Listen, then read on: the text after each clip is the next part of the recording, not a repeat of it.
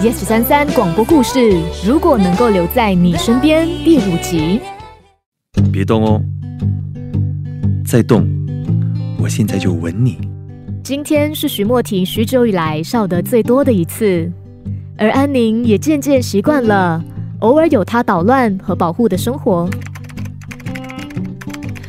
唉，李太太帮我找到一份工，让我去龙泰实习，以后周末只有加班的份，太惨了。Oh no, thing！安宁，随时有需要，我都可以陪你的徐莫婷哦。喂，十二月份实习的日子日复一日，安宁每天早上六点三十分起床洗漱，七点前背着书包赶出门，即使累，但每晚都会和莫婷聊天，到两人都睡着。最近许家的太子爷到老陈的单位，虽然有实力，但年轻人心高气傲惯了，连我都不怎么放在眼里哦。嗯，最近心高气傲的年轻人还真不少。这徐家独子啊，才二十五岁吧，处事是相当严苛啊，雷厉风行，将来不知道会是多么厉害的一个角色。哦，又是一个姓许的。金城，你知道吗？我上次跟他一起工作，哎，徐莫婷这小子做事是真不讲情面呐、半点通融不得，都不给我个台阶下。哎，你没事吧？呃，小舅，我没事，我没事。景城是安宁的舅舅，在同一间公司任职。安宁对他的记忆也相当模糊，与他的渊源也不过是当年爸爸妈妈离婚，他不懂事，舅舅负责带他走。但在吵闹中，安宁从车上滚了下来，不幸发生意外，之后在医院住了两个多月。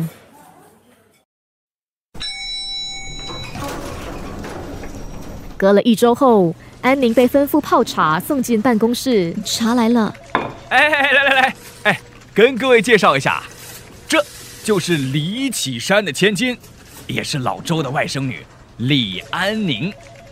哎，宁宁啊，你爸爸平时特别关照我，在公司有什么麻烦尽管找我帮忙。莫婷，你不要整天冷冷淡淡的，哎，人家看到你都紧张了。呃，没有没有。来来来来，哎，互相认识一下啊。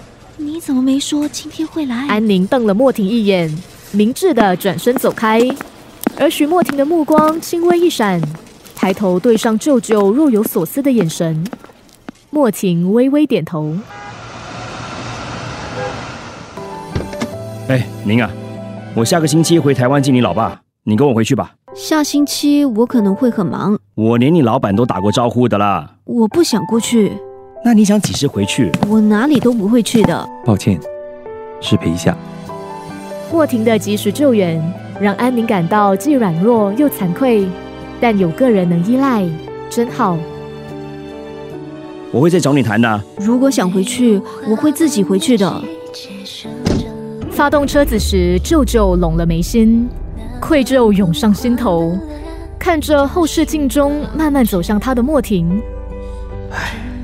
如果是徐莫婷，那就难办了。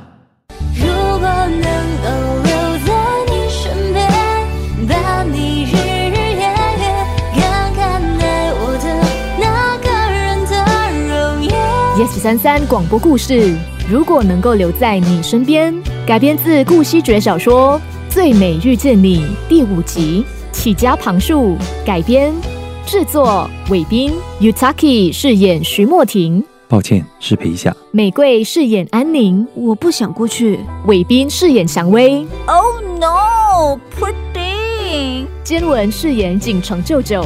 但年轻人心高气傲惯了，连我都不怎么放在眼里哦。谢谢收听 Yes 小森三广播故事 Podcast。你也可以通过 Me Listen 应用程序、Spotify、Apple Podcasts 和 Google Podcasts 回顾更多精彩集数。下期见。